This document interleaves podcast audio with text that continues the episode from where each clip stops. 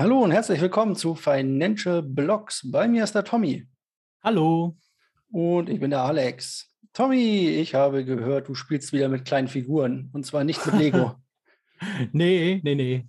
Warhammer-Figuren, das haben wir früher schon gemacht, äh, wo wir noch jung und knackig waren.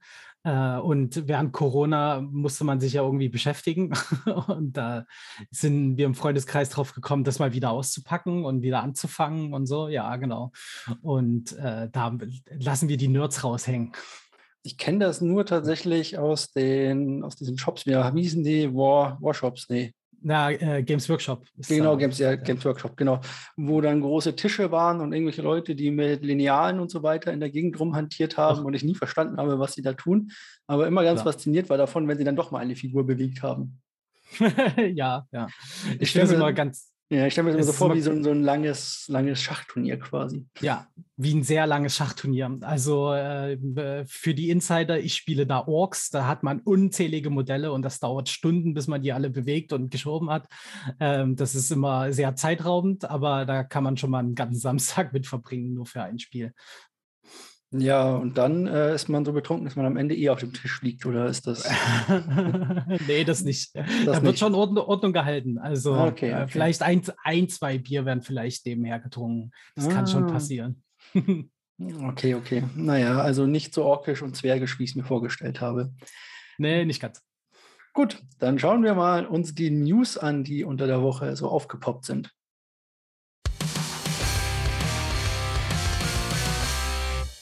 Ja, ich lege mal direkt los.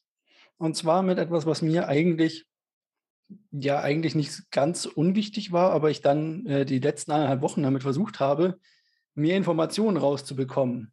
Und ich da leider auf sehr viel Widerstand gestoßen bin innerhalb der Community, beziehungsweise wurde ich tatsächlich auch von äh, Mitarbeitern auch angeschrieben.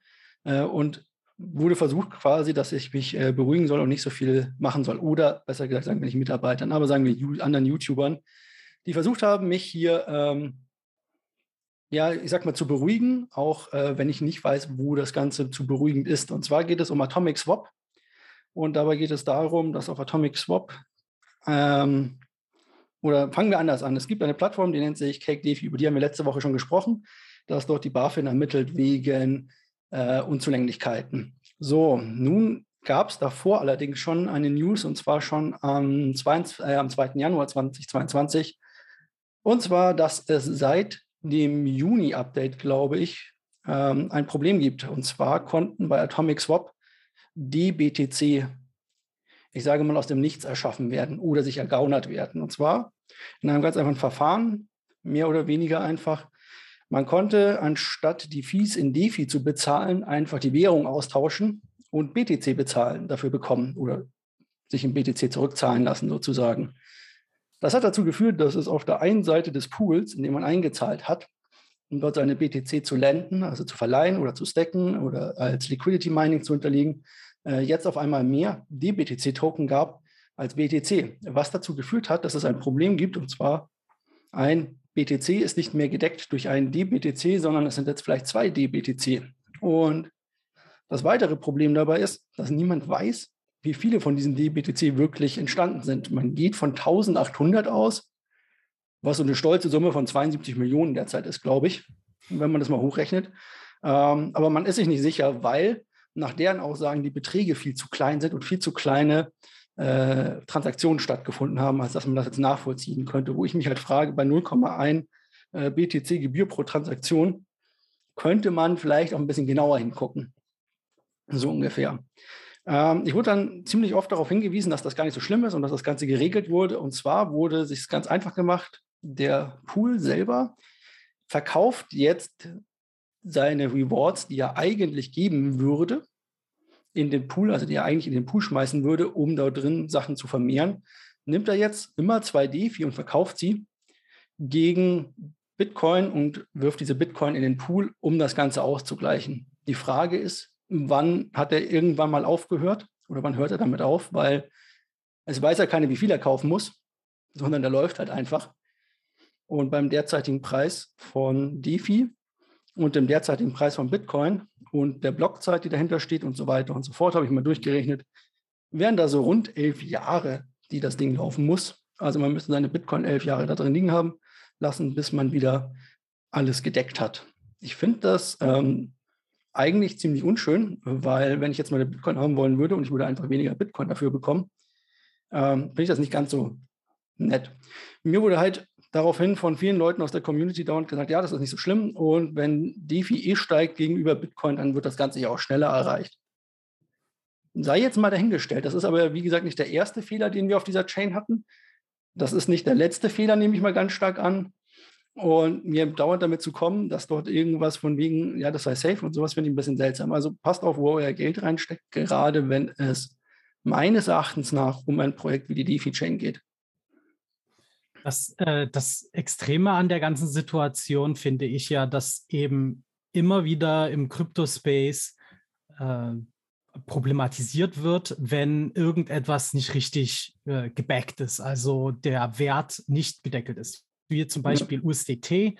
Das hatten wir ja schon bei unserem Stablecoin-Podcast-Folge dass eben es immer wieder das Problem gab und die, die, im Raum stand, dass eben für jeden USDT gar kein Dollar hinterlegt ist. Und da wurde immer wieder ein extremer Aufriss gemacht. Die sind durch mehrere äh, Gerichtsverfahren durchgegangen, um eben immer wieder die Zahlen aufzudecken. Und jetzt hat man eben durch ähm, Entwickler, Leute, die sich halt im Fachgebiet auskennen, die haben sich das genauer angeguckt und die haben halt eben aufgelegt, dass eigentlich nur noch 36 Prozent zu dem Stand, wo es rausgekommen ist, also Anfang Januar, wirklich gedeckelt sind. Also diese DBTC sind ja diese synthetische Variante, die ähm, CakeDefi da rausgibt. Und das ist halt ein extremer Fall. Also wenn jetzt 36 Prozent der, der Leute ihr Bitcoin rausziehen wollen oder die Anzahl von 36 Prozent rausziehen wollen, dann funktioniert das bei 36,1 Prozent wird es dann schwierig, weil dann ist kein Bitcoin mehr da und die Leute bekommen ihre Bitcoins nicht mehr zurück, die sie dort vorher reingegeben haben. Und das finde ich auch sehr problematisch, wie das Thema runtergespielt wird. Und dass es eben von der Community auch, so habe ich auch das Gefühl gehabt, eben nicht ernst genommen wird. Und dabei sollte man eben schon genau da nachhaken und sagen, ey Leute, das kann so nicht sein. Und ja. auch diese Burning-Mechanismen und sowas, was du alles gerade gemeint hast, das, das reicht nicht aus. Also das kann nicht ausreichend. Vor allen Dingen eben, wie du auch gemeint hast, es ist jetzt aktuell nicht ersichtlich und das haben die Entwickler äh, von Cake Defi ja auch selbst mitgesagt, dass äh, das nicht ausgeschlossen ist, dass es so weitergehen kann. Also de, die, es könnte noch weiter passieren, dass noch mehr ungedeckte DBDC ausgegeben werden und äh, eben dann nicht mehr die Summe dahinter liegt. Und das finde ich, das ist halt das Problem, dass man da nicht ernsthaft das Problem angeht, sondern es eher totreden will. Ja, also es ist eine gute Marketingmaschine, die dahinter steht und das finde ich ein bisschen bedenklich. Also jedem, der da seine, seine BTC oder so liegen hat, sei gesagt, ich würde nie alles auf eine Karte setzen. Ich habe aber, also die Totschlagargumente waren immer wieder, ja, es wurde ja total klar damit umgegangen. Ja, man hat den Fehler zugegeben, aber klar finde ich, da ist damit nicht umgegangen, sonst hätte man sich damit mal bemüht, genauer rauszukriegen, äh, was da wirklich im Hintergrund geschehen ist. Also gut, der Fehler ist inzwischen behoben, anscheinend mit dem Up, mit einem Update bei, bei Atomic Swap. Ähm, mhm. aber dass halt quasi man, man dann einfach die ganze Zeit nur zu hören bekommt von Leuten aus der Community und es werden auch nur diese Meinungen verbreitet, wie von wegen, ja, man soll sich doch bitte informieren und so weiter. Ja, man hat sich informiert, und ist halt auf was Tiefstößeres gestoßen als das, was halt bei, bei Google quasi als an erster Stelle steht und das, was einem halt die Entwickler sagen. Also ich möchte jetzt auch nicht wirklich, also ich habe mich jetzt äh, ein Wochenende intensiv damit versucht zu beschäftigen. Ich habe dazu, es gibt ein GitHub-Repository dazu, äh, wo man nachlesen kann, was die Entwickler und die Community dazu geschrieben hat und solche Sachen. Es wurden verschiedene Möglichkeiten aufgezeigt. Ähm, ich finde es nur schade, dass es quasi so, so runtergespielt wurde von den Leuten und das einfach so weitergemacht wird wie halt bisher. Also ich würde mich da halt nicht safe bei fühlen, wenn das so weitergeht. Aber wie gesagt, wir wollen ja niemandem vorschreiben, wo er sein Geld anzulegen hat oder nicht, sondern nur mal darauf aufmerksam machen. Richtig. Und dann lass uns doch mal lieber eben zu den richtigen Bitcoins weitergehen, ähm, weil die werden ja noch äh, ordentlich durch Rechenleistungen gemeint Und da kommt jetzt Intel um die Ecke und sagt, ey, wir wollen damit einsteigen. Wir wollen eine eigene Hardware dafür rausbringen, damit Leute Bitcoins meinen können. Also wir hatten das, glaube ich, auch das ein oder andere Mal schon im Podcast, dass es ja diese ASICS-Miner gibt und die sind extra dafür ausgelegt, eben Bitcoins zu meinen, alles hochtechnologisiert, ähm, ganz explizit auf diesen Anwendungsfall. Und jetzt möchte Intel eine viel energiesparendere Variante rausbringen, um eben Bitcoins zu schürfen.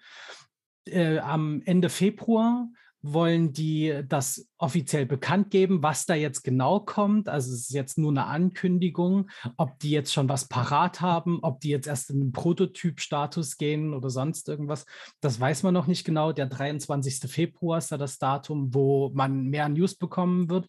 Da werden wir garantiert auch drüber reden, weil ich finde das Thema wirklich sehr wichtig auch um mal neue Konkurrenzprodukte auf den Markt zu bringen. Aktuell ist man da eher alternativlos, wenn man eben Bitcoins meinen will, dann bekommt man um die Geräte nicht herum, obwohl es ja jetzt auch äh, so Nachrichten gab mit Leuten, die ein, ein Einzelgerät äh, hatten mit einem Laptop und sich selbst äh, es geschafft haben, einmal den Block zu meinen, um dann die Rewards einzustreichen. Aber das ist halt eine Nadel im Heuhaufen, wie es äh, in manchen Artikeln beschrieben wird.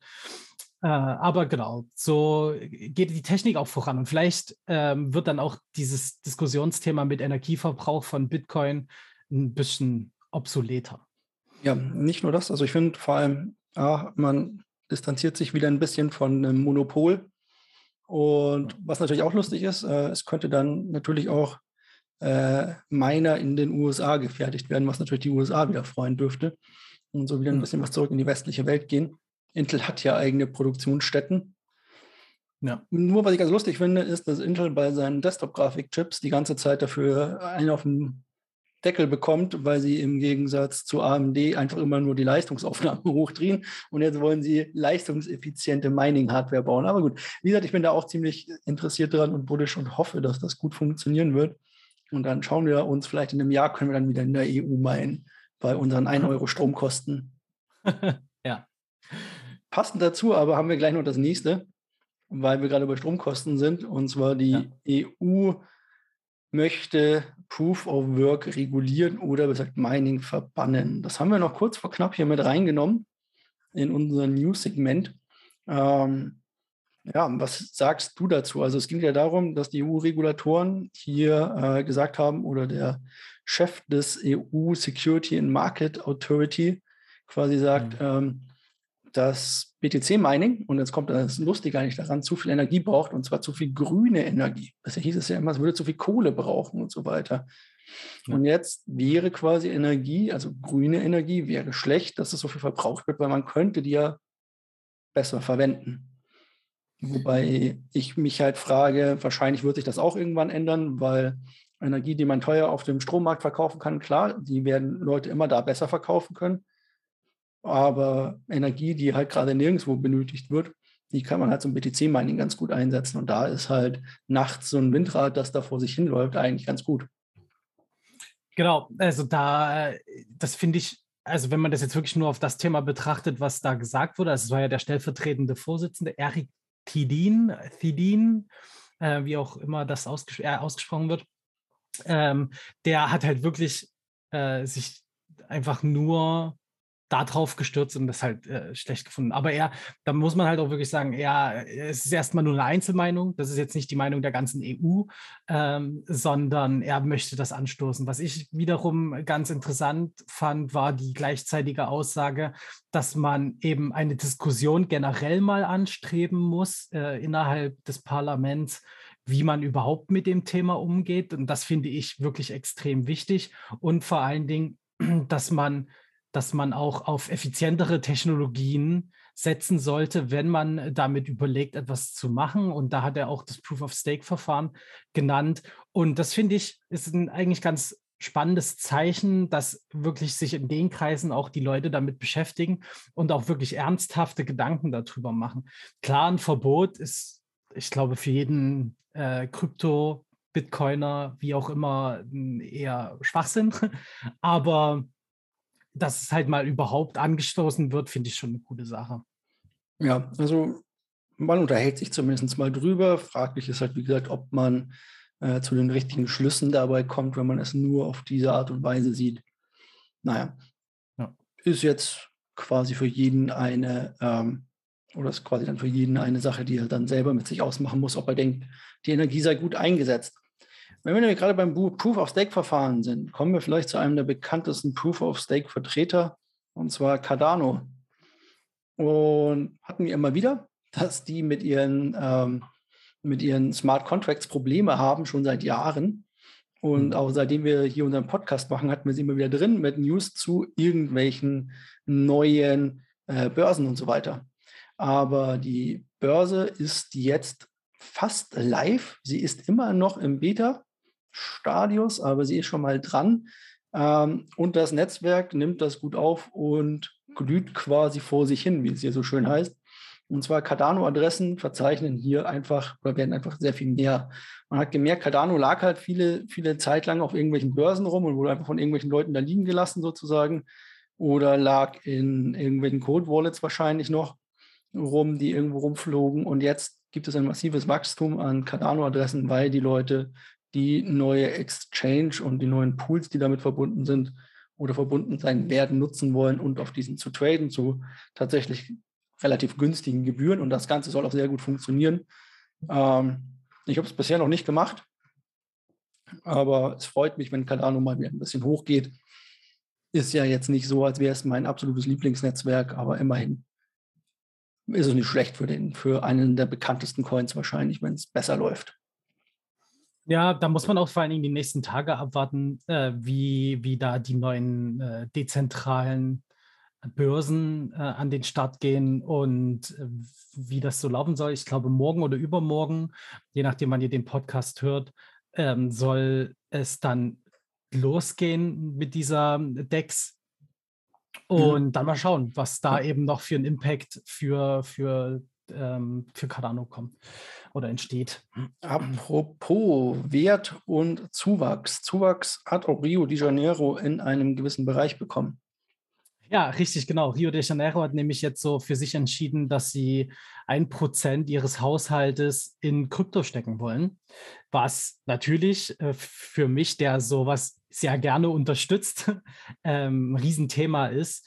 Ähm, man hat dort glaube ich, einfach auch das Potenzial erkannt. Und ganz interessant dazu fand ich auch, dass äh, Fidelity Investments, das ist äh, eine riesengroße amerikanische äh, Finanzverwalter. Die hatten im, also Stand Juni 2020 8,3 Trillionen äh, an Kundengeldern äh, zur Verwaltung.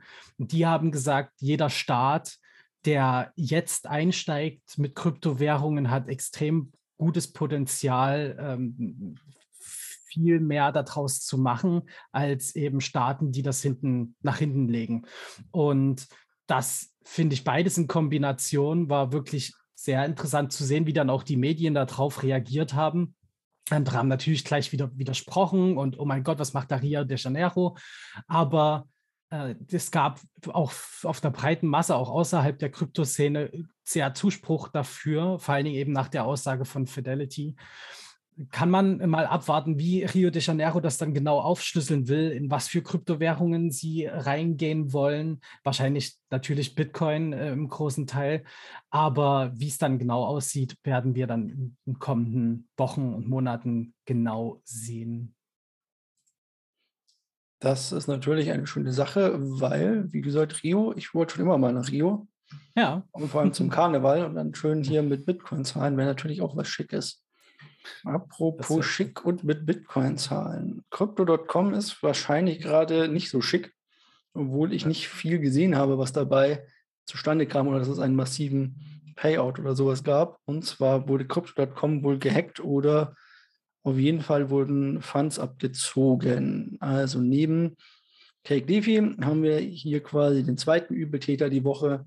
Crypto Quo got hacked und es wurde erst von ein paar wenigen Usern gesprochen, allerdings wurde unter dem Twitter-Post immer von immer mehr Leuten geredet oder immer mehr Leute haben gesagt, natürlich hier, mein Kram ist auch weg, wo ist der hin? Ähm, daraufhin hat Crypto.com die kompletten Auszahlungen gestoppt und die User mussten sich erst wieder neu anmelden und ihr Two-Factor-Authentifizierung wieder neu bestätigen und angeben. Sollte auch jeder machen, solange ist der Account erstmal stillgelegt, so wie ich das verstanden habe, ja. bis man das gemacht hat. Also man, man, sobald man sich einloggt, wird man auch dazu aufgefordert, das wieder zu tun. Der Hacker hat wohl einen Fehler im Two-Factor-Authentifizierungsverfahren ausgenutzt, um sich daran vorbeizuschleichen und direkt Zugriff auf den Account zu erhalten. So habe ich das zumindest mitbekommen. Ja, also zwei, zwei Punkte finde ich da auch ganz interessant. Also erstmal hat es ja wirklich nur die Ethereums ähm, betroffen bei, ähm, bei Crypto.com. Die wurden dann äh, weggeschickt und sind in solchen Mixern, also wo dann nicht mehr herausfindbar ist, woher und wohin die Ethereums ähm, gehen. Äh, dass es halt eben genau in äh, speziell diese Währung war. Äh, das ist halt interessant. Und der andere Punkt, ich habe ja auch ein paar Jahre in der Netzwerksicherheit gearbeitet. Da hat sich mir gleich die Frage gestellt, wie, wie das denn möglich sein kann, weil es natürlich eben für Zwei-Faktor-Authentifizierung für einen einzelnen User schon, naja, nicht relativ einfach, aber es ist für einen gezielten Angriff schon sehr, sehr machbar für Hacker, die da ähm, Ahnung haben. Aber eben so flächendeckend auf die ganzen Sachen zuzugreifen, finde ich halt wirklich sehr interessant. Ich hoffe, dass die da mehr zu veröffentlichen können und vielleicht auch eben mitteilen, was die Sicherheitslücke genau war. Aber wenn man sich jetzt die Kommunikation von Crypto.com anguckt, äh, bezweifle ich das eher, weil die halten sich da ziemlich zurück. In den ganzen Communities, wo wir beide auch unterwegs sind, sind die Leute nicht so ähm, positiv gestimmt. Äh, viele Leute sagen auch, dass sie ihr, äh, ihr ganzes Zeug von der Börse abgezogen haben. Ähm, man merkt es halt eben noch nicht so im großen Stil, aber eben in den einzelnen Communities schwankt das Vertrauen gegenüber der Börse. Und das ist natürlich wieder auch für den ganzen Space ein Problem. Aber ja, ich hoffe, dass es dass die da auch dran arbeiten, dass auch eben bei anderen Plattformen das nicht mehr so passieren kann, dass sie das Wissen, was sie da bekommen, auch teilen mit allen. Genau, apropos teilen. Teilen als Influencer, wie wir, können wir, oder Influencer teilen ja gerne mal was, so wie wir es zum Beispiel sind. Allerdings gibt es da jetzt ein Problem, sollte man im schönen Spanien leben, habe ich gehört. Ja, also äh, Singapur, das hatten wir ja auch schon mal, äh, hatte schon den den Zeigefinger erhoben und äh, wollte Werbungen für Kryptowährungen weiter eindämmen. Äh, dann kam auch England dazu. Die ganz Großbritannien, haben, bitte. Genau, ganz, ja, stimmt. Genau, du hast vollkommen recht. Ganz Großbritannien, ähm, die gesagt haben, wir wollen das weiter bekämpfen, haben aber da noch gar keine richtigen klaren ähm, Gesetzesvorlagen oder sowas ähm, geliefert. Aber jetzt kam halt Spanien und Spanien hat halt schon krasse Zahlen jetzt geliefert. Also, mhm. Also es steht jetzt die, die krasseste Nummer steht halt mit 340.000 Dollar Strafe für Influencer im Raum, die für das Thema Werbung machen. Und ich möchte jetzt nicht wissen, wie es den Kollegen in Spanien, die ähnliche Sachen wie wir machen, so geht, wenn vor allen Dingen Leute ihr eigenes Business darauf aufgebaut haben, darüber zu informieren, was zählt schon als Werbung, was zählt als Aufklärung und sowas. Und das finde ich äh, immer generell, sei es also egal mit welchem Thema, immer sehr problematisch, wenn man an, anstatt etwas aufzuarbeiten und miteinander dran zu wirken, dass da Aufklärung herrscht, einfach es zu verbieten, finde ich immer sehr ja, uncool. Ist nicht gerade die feine englische Art sozusagen. ja. Ähm, aber ja, es ist ein, ich finde, also ich finde das auch ein ziemlich, ziemlich hartes Los. Vor allem die Zahlen mhm. sind halt, das ist halt die Frage, was, in welchen Abstufungen das Ganze ist und wie du schon sagtest, was zählt als Werbung, was zählt als Aufklärung und welche Art von Werbung geht ja. es dabei? Geht es dabei nur darum, dass Messi Werbung für Binance macht oder geht es dabei darum, dass irgendwie YouTuber XY ins Mikrofon schreit, äh, kauft Doge auf Binance hier und benutzt meine Reflink dafür zum Beispiel? Apropos ja. Reflinks unten in der Beschreibung. wir gerade dabei sind. Und dann kommen wir, glaube ich, auch schon direkt zum Markt, oder?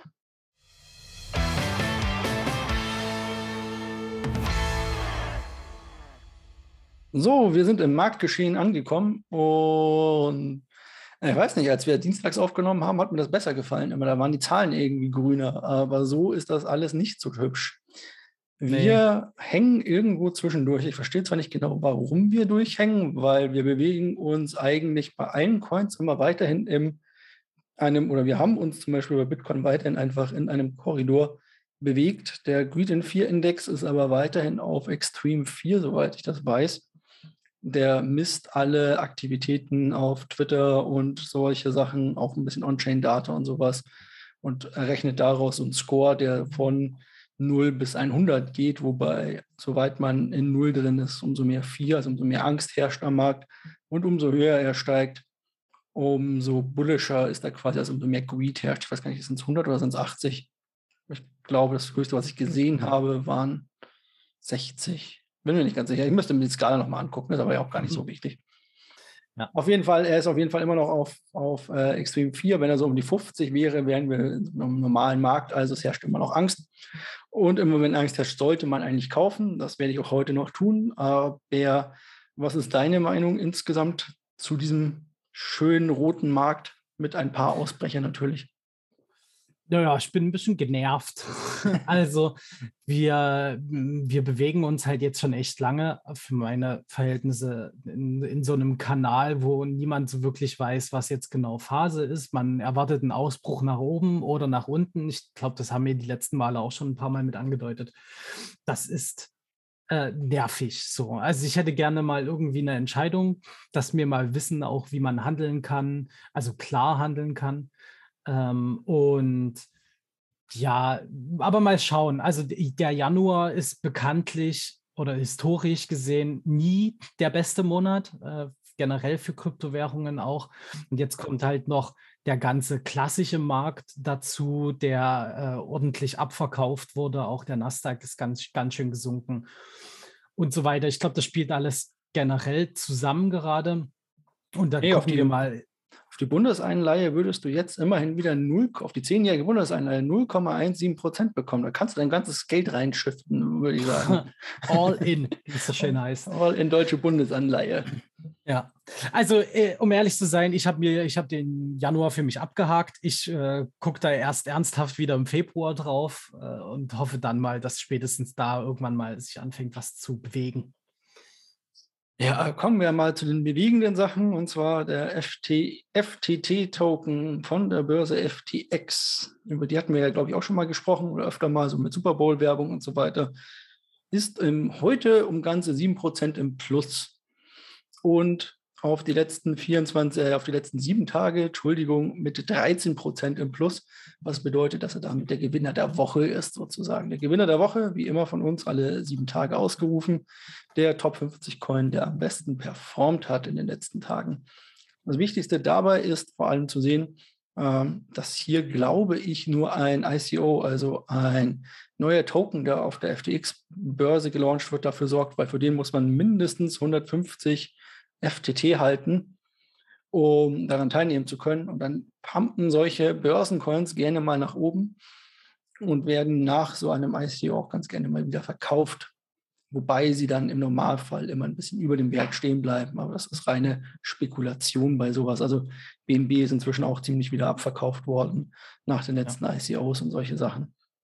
Und so kann das quasi, oder so kann man sich das wahrscheinlich erklären, wir nehmen ja generell bei ICOs immer bei Binance teil, weil das ja, ja auch so unsere Homebörse ist. Das läuft auch immer ganz gut. Solltet ihr dazu mal nähere Informationen brauchen, werden wir garantiert auch mal ein Thema dazu machen, wie man bei sowas eigentlich relativ einfach Geld verdienen kann, glaube ich. Ja, man muss halt nur ein bisschen äh, dran sein und auch zu, zu Zeiten, wo man normalerweise arbeitet, äh, da drauf gucken können, aber dann funktioniert das eigentlich ganz gut und ist jetzt auch wirklich nicht so kompliziert, wenn man es einmal, als einmal da durchgestiegen ist, dann, ja. dann klappt das schon. Und ich glaube auch bei FTX ist es so ähnlich. Ich, KuCoin hat ja auch äh, viel mehr Fahrt aufgenommen mit solchen Sachen und andere dezentrale Ansätze ja auch. Da kann man auch noch mal gespannt sein, was da jetzt dieses Jahr noch alles dazukommt, ob die sich noch irgendwelche anderen neuen Möglichkeiten ausdenken, wie die Sachen ausschütten können. Aber sowas belebt immer den Coin. Also sieht man ja auch bei BNB und äh, bei KuCoin ja auch. Genau. Und ich bin ja noch ein Einkauf schuldig heute. Ja. Und zwar wird es wieder mal interessant. Ich habe ein bisschen geschwankt, wenn man natürlich immer, ich sag mal, vergünstigt Coins kaufen möchte mit einem gewissen äh, mit einem gewissen Rabatt, so wie es jetzt gerade ist. Und dann hat man gerade viel Auswahl, weil sich doch einige in den letzten sieben oder 30 Tagen äh, im Minus befinden. Und einer davon ist L1 mit seinem Coin IGLD, Eaglet. Ich glaube nicht, dass man das Eaglet ausspricht, aber so wird auf jeden Fall buchstabiert. Äh, L1 ist eine Blockchain, die ich eigentlich ganz gerne mag, die vor allem darauf setzt, dass sie interoperabel ist. Sie will also mehrere Blockchains und mehrere Apps dabei vor allem miteinander verbinden, um es einfacher zu machen, dass zum Beispiel eine ETH, also eine ETH-Börse, die auf der ETH-Chain ist, auch auf einer Web20-Börse oder sowas funktionieren kann, also auf einer Binance-Börse, äh, auf der Binance-Chain funktionieren kann und solche Sachen. Und das funktioniert tatsächlich auch relativ gut und ich finde das ein ziemlich engagiertes Projekt und die haben auch immer geliefert bisher. Darum fließen heute meine 12 Dollar in EGLD. Haben auch, da gibt es auch eine ordentliche Community dahinter, das muss man wirklich mal sagen. Also du hast sehr viele Diamond Hands, wie man so schön sagt, also Leute, die da sehr bullig sind und äh, egal wie der Preis verfällt, äh, hodeln on. Und äh, finde ich auch äh, cooles Projekt, kann man auf jeden Fall sich mal gönnen, wenn es gerade so billig ist. Genau, das ist glaube ich auf dem Tiefstand seit 90 Tagen. Von daher kann ich da mal rein. Auf reinhauen. Keine schlechte Idee. Gut, nachdem wir diesen traurigen Markt abgeschlossen haben, kommen wir zu dem oder einem der besten Performer in letzter Zeit in unserem Thema heute.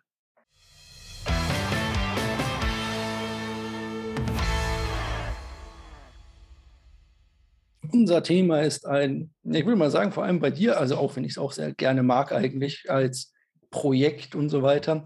Bist du aber, glaube ich, jemand, der da auch schon mehr drauf erledigt hat, beziehungsweise sich näher mit den Hintergründen beschäftigt hat. Und zwar geht es heute um Luna beziehungsweise um Terra. Je nachdem, man kann immer irgendwie beide sagen, finde ich, außer beides hintereinander, Terra Luna. Finde ich, klingt immer am ja. besten. Ja. Aber ist da nicht so mal eine Serie, also äh, eine, eine, eine Dokumentationsreihe, gibt es auch immer noch Terra Luna, oder? Ich glaube, die hieß Terra X, oder? Oder Ter ah, Terra X, ja, stimmt. Ja, Ach, genau. klar. Terra hm. X ist das Ganze nämlich. Äh, Terra oder beziehungsweise, äh, jetzt bin ich auch durcheinander. Also Terra ist das Projekt, Luna ist der Coin und Terra hat sich in diesem Jahr ganz schön angeschafft, ähm, haben wir irgendwie darüber gesprochen, von einem Allzeithoch zum nächsten und von einem zum nächsten und vom nächsten zum nächsten zu kommen.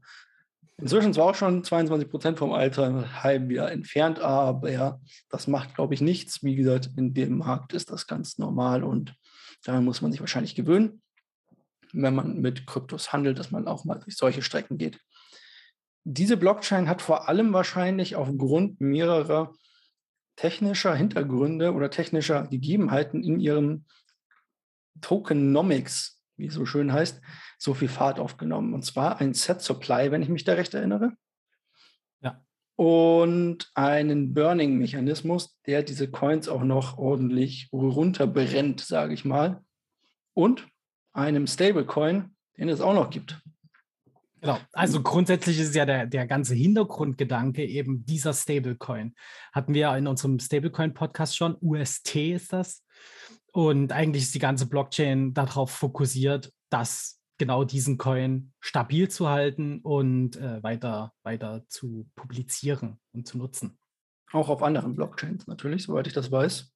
Genau, richtig. Also äh, jetzt könnte man in unzählige technische Buzzwords greifen und die raushauen, aber wir versuchen das jetzt mal ein bisschen einfacher zu halten denn äh, Terra ist wirklich sehr komplex. Man muss da dazu verstehen, dass normalerweise äh, Bitcoin, die haben, es gibt da ein White Paper, dort ist fest definiert, wie Bitcoin auszusehen hat, wie die Blockchain auszusehen hat.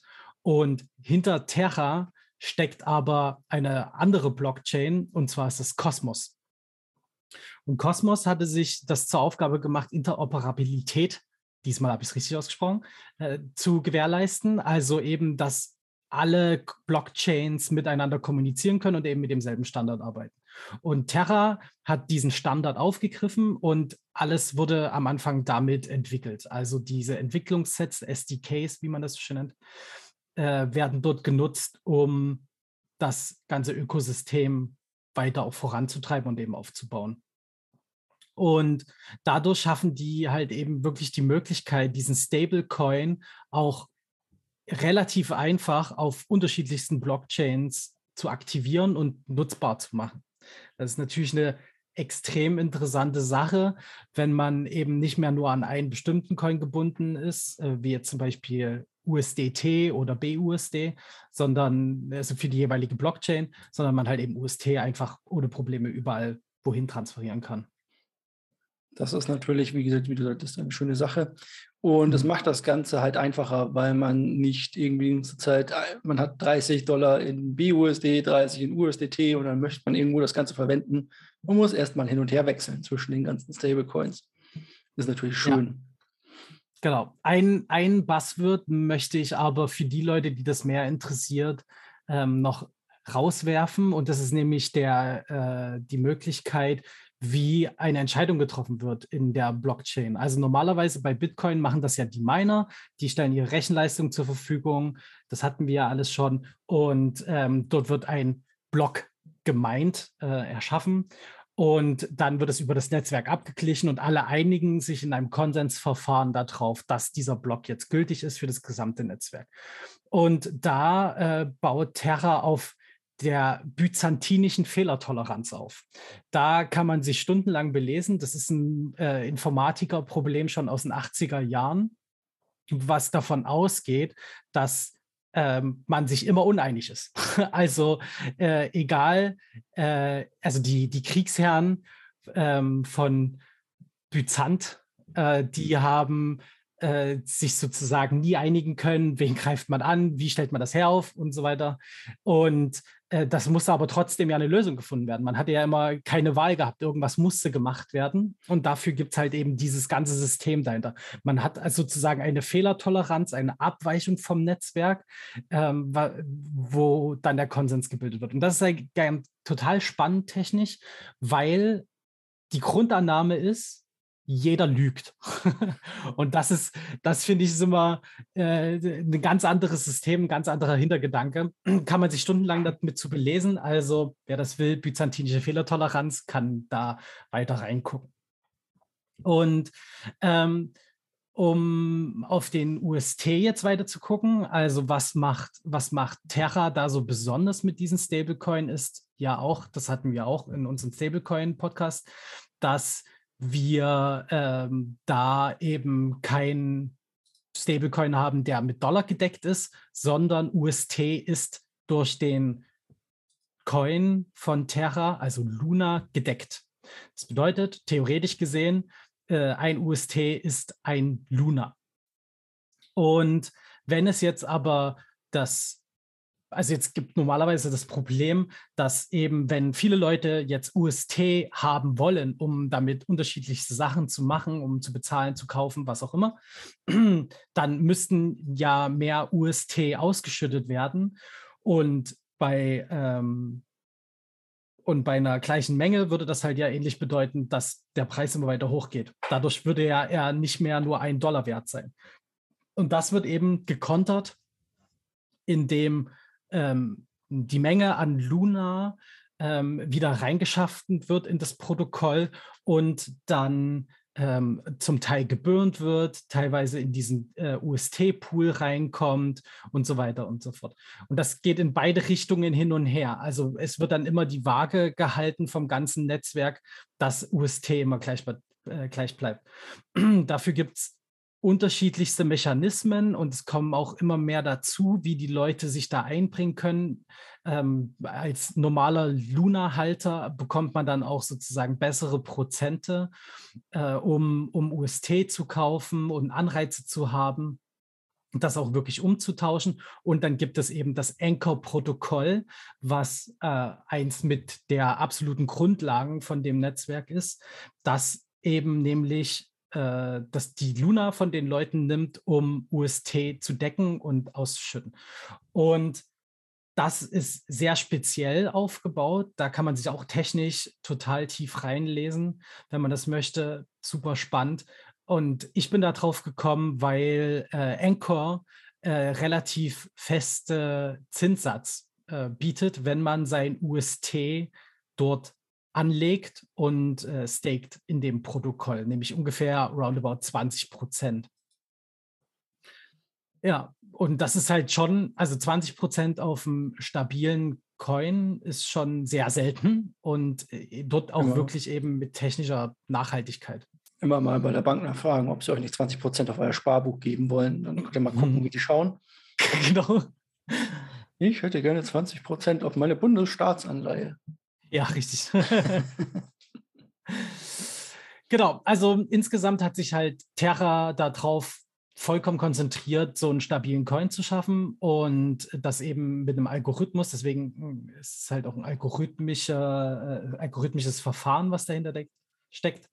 Und äh, Terra kommt ja selbst aus Südkorea und dort haben die Unmengen Partnerschaften, um UST auch real zu verwenden. Und das baut sich immer weiter aus. Die haben dann extra gesonderte Pools, wo UST liegt, für eben zum teilweise sogar Staatsanleihen, die mit UST gedeckt sind und solche Geschichten. Äh, wirklich extrem spannend, extrem umfangreich.